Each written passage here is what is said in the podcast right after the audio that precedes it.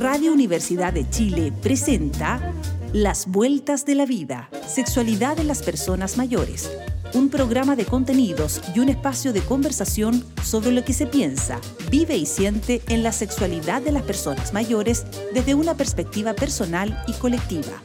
Conduce Johnny Acevedo Ayala, profesor de la Facultad de Medicina de la Universidad de Chile y doctor en Ciencias de la Educación Médica.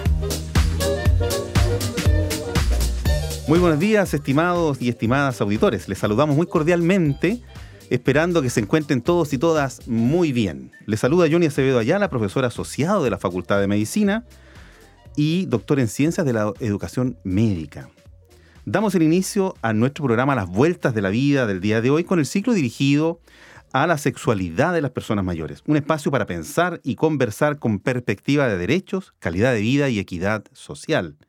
En el programa de hoy, martes 3 de octubre de este presente año, conversaremos sobre cómo se mira la sexualidad de las personas mayores desde un punto muy particular, la, el enfoque, la atención, la especialidad de ginecobstetricia. Y hoy día con una gran invitada. Estamos con la doctora Tania Martín Barría, ella es médica especialista en ginecobstetricia, es especialista en piso pélvico, además tiene un diplomado en sexología y trabaja en el Hospital Clínico de la Universidad de Antofagasta. Estimada doctora, ¿cómo está usted? Gusto saludarla, bienvenida al programa.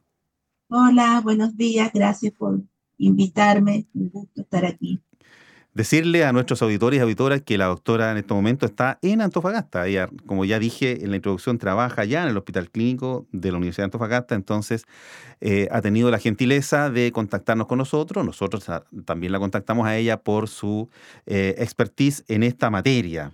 Eh, y ya que estamos entonces, doctora, presentados y habiéndole dado la bienvenida, quisiera preguntarle eh, en, este, en, esta temática de la sexualidad de las personas mayores que estamos abordando en este programa.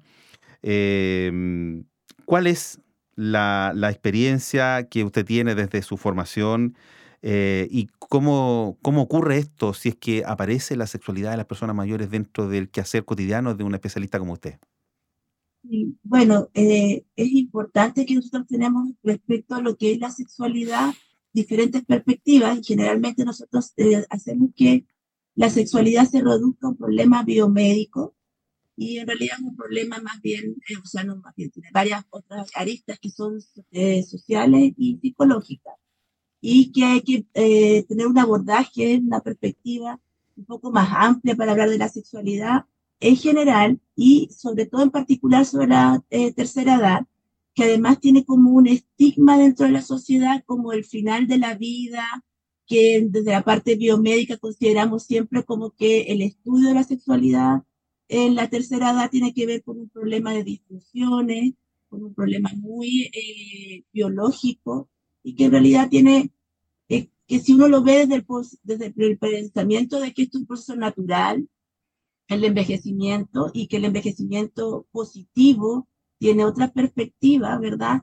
La sexualidad es algo que uno debiera desarrollar dentro de la tercera edad y que cambia de, alguna forma, pero que no significa que no exista y que además se ha hecho muchos estudios y publicaciones que demuestran que una sexualidad presente en la tercera edad da mayor calidad de vida, aumenta la longevidad y ah, da eh, obviamente mejor salud.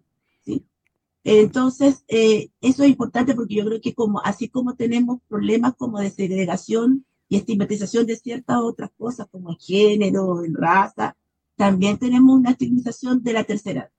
Y en eso cabe lo que es la sexualidad.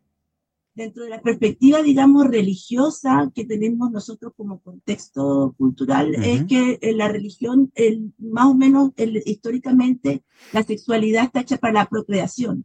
Entonces, cuando somos ya en la tercera edad, ya no tenemos que, procrear y esto hace que mucha gente, en el fondo, cierre la perspectiva de la sexualidad, aunque uno no lo crea. Y, es un patrón que viene desarrollándose, que es importante en este contexto. Y por eso es que la mayoría de las mujeres eh, paran su vida sexual en el sentido de que no está hecho para procrear, desde la perspectiva, digamos, de nuestra cultura cristiana. Exacto. es eso. El siglo XX, nosotros, incluso nuestra perspectiva de la cultura cristiana, como nos dio anticonceptivos, generó que tuviéramos otra perspectiva sobre la sexualidad. Y eso también ha repercutido en el desarrollo, digamos, de la generación que actualmente se encuentra en la tercera edad. Pero eh, eh, por eso es que en la tercera edad hay, hay, que tener como idea del contexto social para poder bien decir si fue tan empoderado está la tercera edad sobre su sexualidad y eso además también determina el empoderamiento según el género, porque obviamente la mujer que eh, se ha envejecido tiene una diferencia respecto a la perspectiva de la sexualidad que el hombre, y la mujer cree que esto es un cese, que ya no tiene que es casi como un trabajo que hacía, la sexualidad como un trabajo, claro. y que ya se jubiló, ¿sí? El hombre tiene un sentido de la sexualidad diferente en el mm. que él tiene como que un poco aparte del placer, pero él también tiene que tener las cosas, digamos, negativas. Él tiene que tener como un performance, ¿verdad? Una cosa adecuada, establecida además por patrones de la juventud. Seguir, siendo el macho alfa, Claro, la erección, la duración, eh, la, eh, como la erección, todo este tipo de cosas va a variar, mm, ¿verdad? Mm. ¿verdad? Eh, hay muchos estudios fisiológicos, como siempre por perspectiva de género, más en hombre que en mujer, lamentablemente, entonces, eh, que demuestran que hay un patrón de cambio en la sexualidad del hombre que también se ve, eh, eh, que tiene una repercusión. En términos hormonales hay una disminución más lenta de la testosterona, por eso hace que la sexualidad o la pérdida, digamos, entre comillas, biológica por hormona, es más lenta en el hombre que en la mujer, ¿sí? Si nos basamos en un, en un esquema solo biológico, porque la mujer es más brusca la pérdida de la menopausa. Claro. el ovario cesa de una vez la producción de estrógeno. Exacto. Entonces es como un patrón que sí se puede diferenciar biológicamente, pero que tiene muchos matices alrededor sociales.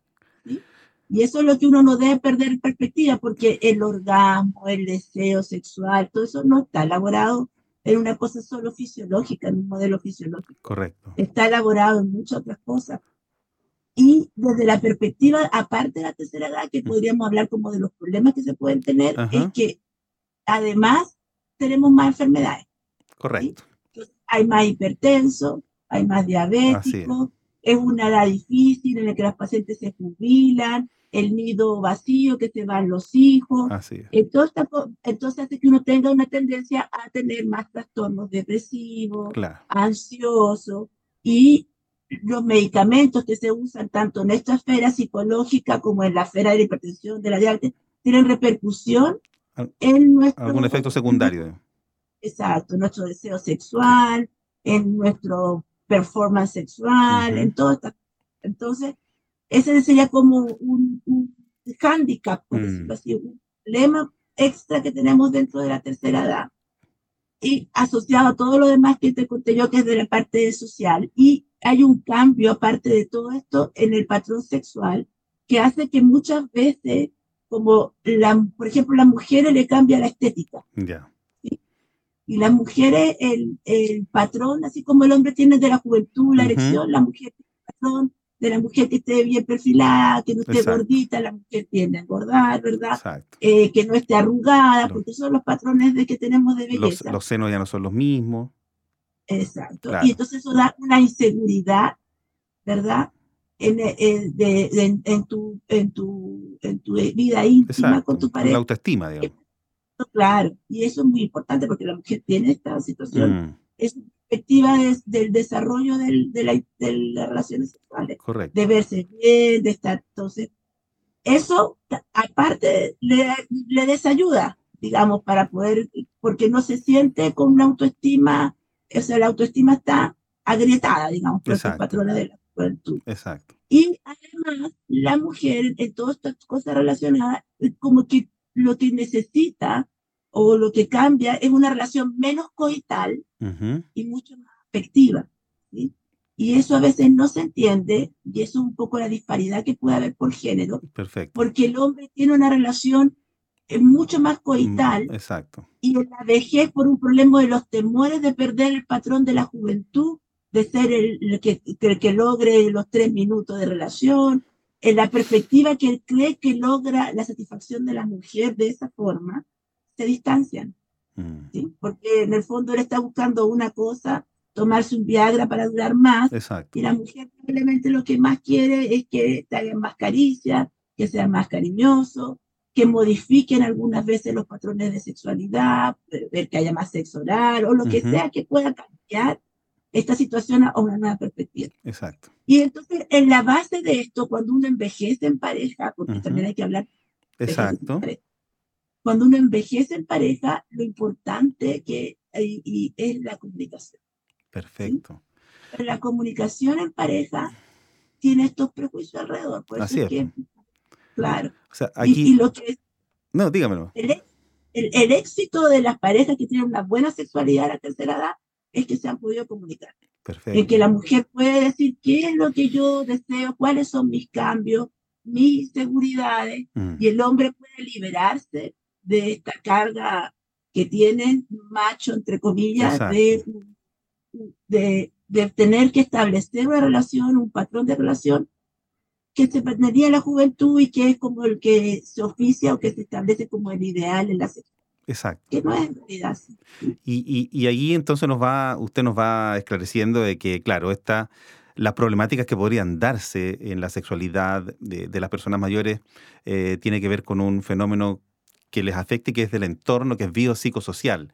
En lo, en lo psicosocial, efectivamente, y así lo han dicho algunos especialistas que han estado con nosotros, eh, es muy importante eh, a veces resolver temas de la comunicación, como dice usted, tanto individual como de pareja, eh, con consejerías individuales o familiares o de pareja, con algunas terapias eh, que tienen que ver con la cosa más cognitiva emocional. Y, y- mucho de, lo que nos han, dicho algunos expertos se resuelve, sobre todo en el primer nivel de atención, eh, teniendo intervenciones de este tipo. Porque lo psicoorgánico más bien es un porcentaje menor y que seguramente, y ambas, ambas cosas seguramente ustedes como especialistas también lo ven.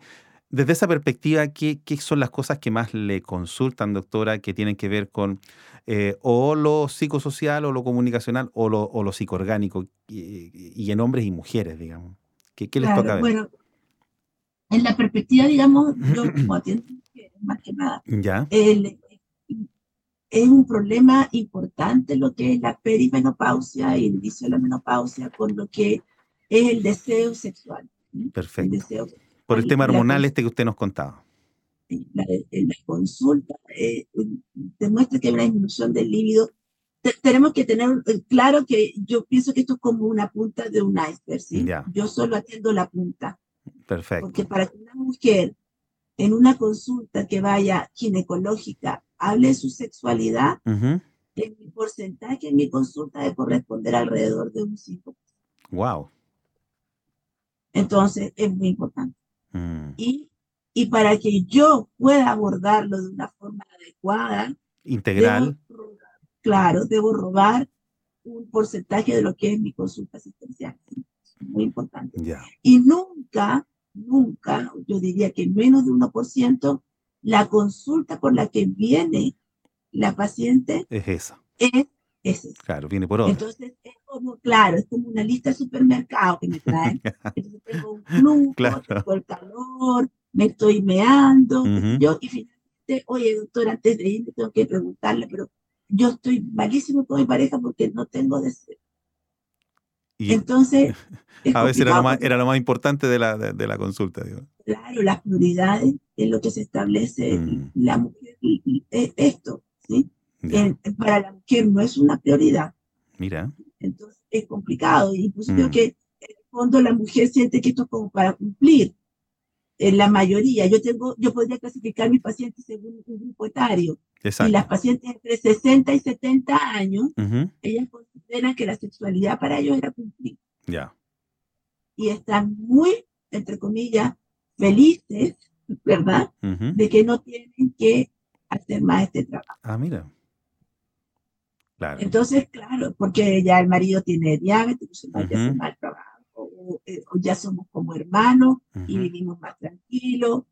Es, es complicado, pues te digo Mm. que tiene que ver con un patrón. Sí. Ahora, yo pienso que la generación a la que, por ejemplo, yo correspondo, que son los setenta y tantos, somos una generación que tuvimos más libertad, Exacto.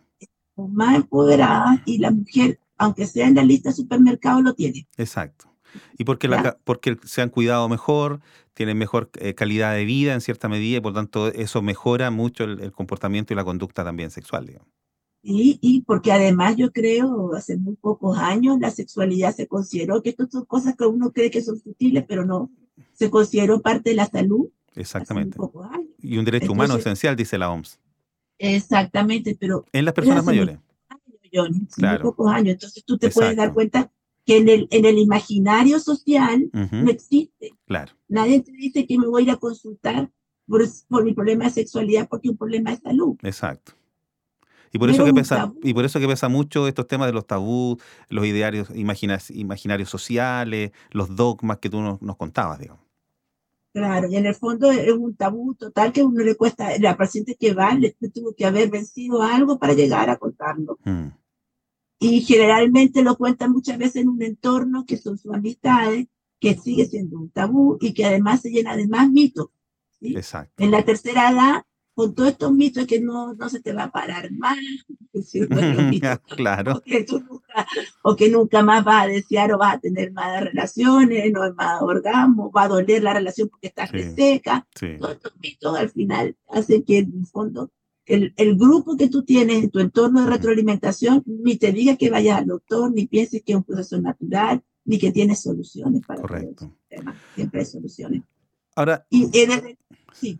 Eh, eh, no, no, eh, me estaba acordando lo, mismo que ya había planteado antes, el, el impacto del cambio hormonal que se empieza a producir después de los 50 años, más o menos, bueno, en el periodo perimenopáusico en la mujer, pero que también entiendo hoy día está mucho más estudiado el fenómeno de los hombres. Y en ambos casos, yo sabía desde antes que la mujer con un, un, una terapia de reemplazo hormonal mejora mucho su calidad de vida eh, y que impacta en la esfera sexual. Y pareciera ser, porque lo, escuchaba el otro día en un, en un, actor de televisión, en un programa, que, eh, eh, digamos, el relato ahí que le han insertado un chip con testosterona y que también ha mejorado mucho su funcionalidad, su sexualidad en general, pero su, su, funcionalidad y su capacidad también. ¿Esto está siendo una realidad, doctora, en, en, la atención de las personas mayores? bueno, es una realidad quizás no aquí, Digamos, por ejemplo, lo del chip del hombre. Eh, dicho esto, eh, es irónico, pero el hombre tiene, eh, yo he tenido pocos pacientes hombres, exactamente mm, dos. Ya. Y uno de ellos tenía niveles muy bajos de testosterona y no quiso nunca reemplazarse en los niveles. Y era un hombre relativamente joven. Wow. era el proceso de la andropausa.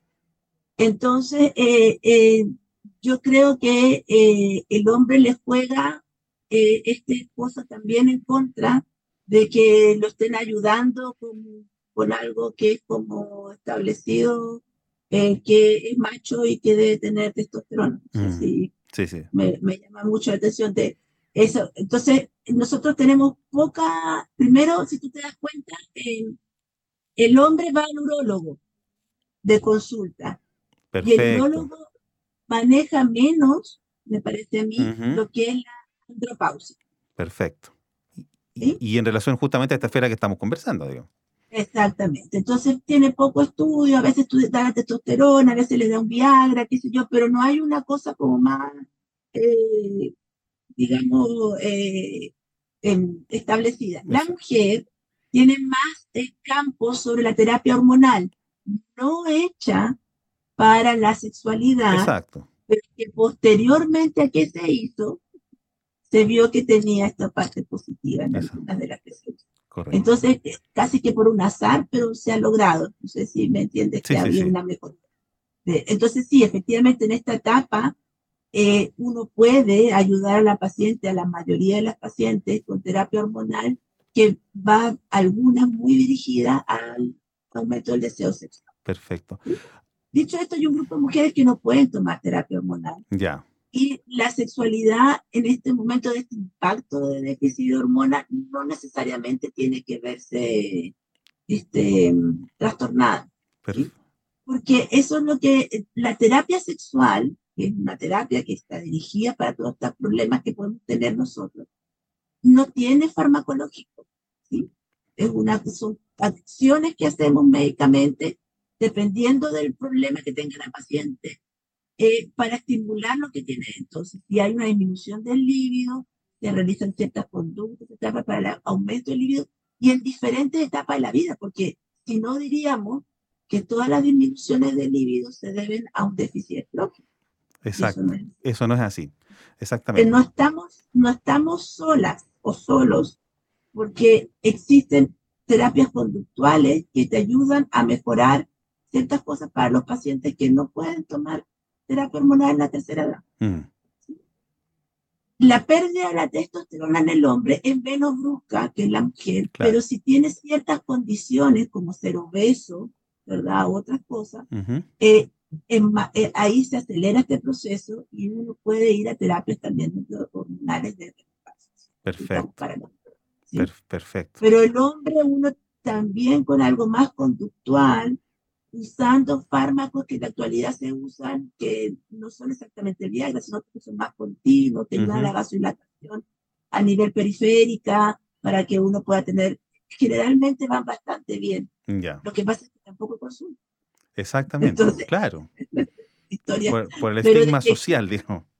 Exacto, de que existen herramientas para todas estas cosas que tienen menos susto, porque hay mucha gente que Viagra le da un infarto, pero hay otros medicamentos que, son, que son y que son otro tipo de medicamentos que van eh, más suaves, que se pueden usar, eh, ayudan, ayudan. incluso solo la mejoría del paciente cardiovascularmente le mejora la vida sexual. Perfecto. De hecho, en muchos eh, estudios, la disfunción eréctil encuentran un predictor para enfermedades coronarias.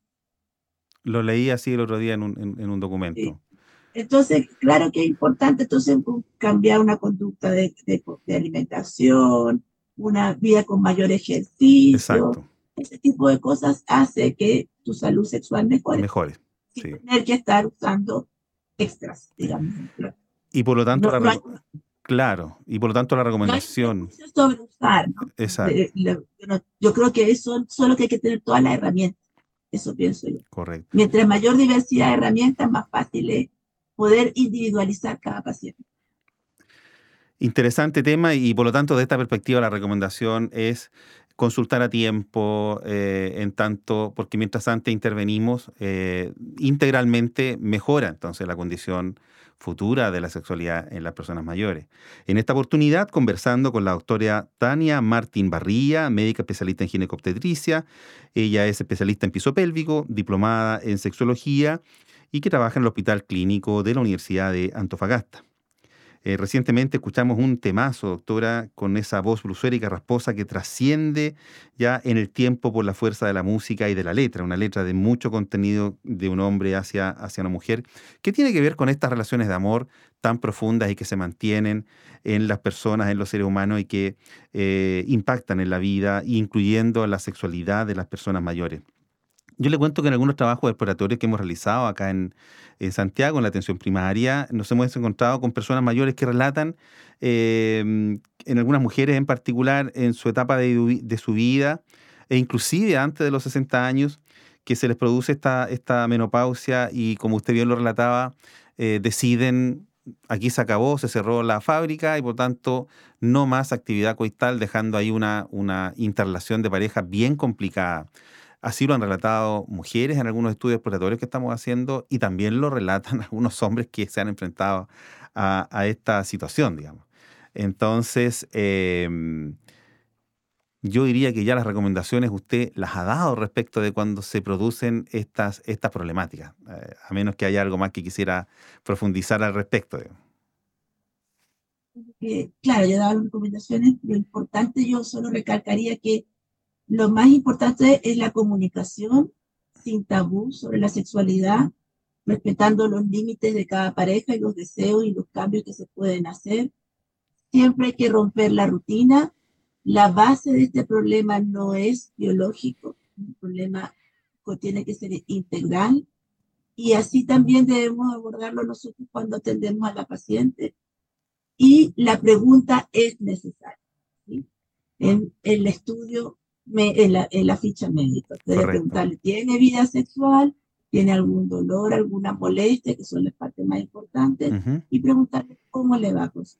Correcto. Y en esas tres preguntas le va a llevar a poder diagnosticar a la señora y poder ayudar.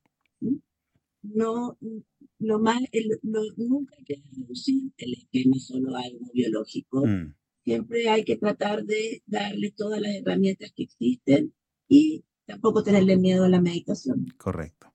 Ahora, me da la impresión, doctora, que eh, estas consultas son también de mayor acceso en el mundo de lo privado de las personas y eh, la gran preocupación es cómo enfrentar esto desde la política pública, en tanto en, el nivel primario de atención o en la atención primaria, eh, no tenemos un, equipos preparados para recibir, para enfrentar esta problemática y derivar lo que haya que derivar, digamos. Eh, ¿Cómo lo mira usted, ya que trabaja en el ámbito público y privado? Pero me interesa mucho su visión del ámbito público. Sí, yo creo que en, lo que es la perspectiva pública, nosotros debemos tener herramientas las preguntas en la ficha de atención de los pacientes. Eh, es, es, importante hacerlas, a veces no se hacen. Es lo mismo que la valoración, no sé si alguna vez sobre la violencia basada en género, que uno también debe preguntar hay ciertas cosas que hay que revisar. Yo creo mm. que nosotros, todos, todos los miembros del equipo de salud, tenemos que tener una eh, inducción y sensibilización sobre el tema, ¿sí? Y si uno está dentro del área, porque hay grupos que trabajan con la tercera edad, hay grupos que trabajan más con, con el área más eh, psicológica, tener un grado de eh, política o integración sobre eso. Mm. ¿sí? La sexualidad es un derecho, es un problema de salud, y debe estar integrada en nuestra atención de alguna forma. Efectivamente, no todos podemos desde la primera, pero podemos ir pesquisando los casos y jerarquizándolos según lo que se requiera. Claro. A veces puede ser muy sencillo. Una becada especialista de medicina, eh, que están haciendo su especialidad en medicina familiar, están, eh, estuvieron en el programa eh, preparando un protocolo para un estudio de valoración subjetiva de sexualidad en personas mayores, porque se dieron cuenta que no existe nada en la entrevista clínica que permita justamente lo que usted está diciendo, por recabar información, percibir eh, para poder intervenir. Entonces, eh, yo creo que son esas las cosas, las estrategias que nos están faltando. Las matronas, matrones parece que tampoco tienen test específicos que recojan algunos indicadores de este tipo para poder decir, ya, esto es una consejería, vaya con el equipo o, o tenemos que ir con la especialista o el especialista en ginecobstetricia o gerontología para que aborden estas temáticas. Yo creo que ahí pareciera ser que tenemos barreras todavía al acceso como que, que tenemos que resolver, digamos y hasta nosotros como especialistas las tenemos. Exactamente. Entonces, realmente hay que generar un protocolo. Yo ayer, un poco que revisando el tema, muy, en el mundo, pocas publicaciones sobre estudios, pero sí se han hecho estudios, tienen un tiempo, esto es un, tema que efectivamente porque ha aumentado nuestra, eh, digamos, longevidad, tenemos mejor calidad de vida, llegamos más sanos, es un tema que sí mundialmente se está haciendo estudios. Yo creo que sí eh, hay herramientas para poder eh, abarcarlo. Y debe haber un protocolo de atención, creo yo. Eso es lo más importante. Muchísimas gracias. Estimada doctora Tania, se nos ha ido el tiempo volando. Eh, para tratar este tema. Le agradecemos su tiempo, la mirada que ha sido muy clara respecto de cómo se mira la sexualidad de las personas mayores desde vuestra especialización, que es la ginecobstetricia, y con su formación también en piso pélvico y en sexología. Eh, palabras al cierre para usted, para que se despida de nuestros y nuestras auditores. Bueno, muchas gracias eh, por esta oportunidad. Eh, realmente el tiempo se fue rápido, muy entretenido el tema, todo lo que he entretenido bueno. y bueno, y espero haber aportado, aunque sea un granito de arena, porque yo sé que es un tema bastante difícil, eh, lleno de tabúes, de mitos y de, y de que nos dan una perspectiva errónea sobre la salud y la sexualidad en la tercera edad. Y bueno, gracias por esta invitación. No, muchísimas gracias a usted, doctora. Así termina las vueltas de la vida con el ciclo dirigido a la sexualidad de las personas mayores en el 102.5 FM de Tudial. Recuerda revisar el programa de hoy en la página web de la Radio Universidad de Chile o en Radio Universidad de Chile online y busque la pestaña Volver a escuchar. Además, Usted puede escuchar o descargar nuestros programas desde Spotify y en otras redes sociales. Les esperamos como siempre el próximo martes a las 11 de la mañana. Reciban un gran y fraterno abrazo y que tengan una excelente semana. Chao, chao. Radio Universidad de Chile presentó Las Vueltas de la Vida, Sexualidad en las Personas Mayores un programa de contenidos y un espacio de conversación sobre lo que se piensa, vive y siente en la sexualidad de las personas mayores desde una perspectiva personal y colectiva. Condujo Johnny Acevedo Ayala, profesor de la Facultad de Medicina de la Universidad de Chile y doctor en Ciencias de la Educación Médica.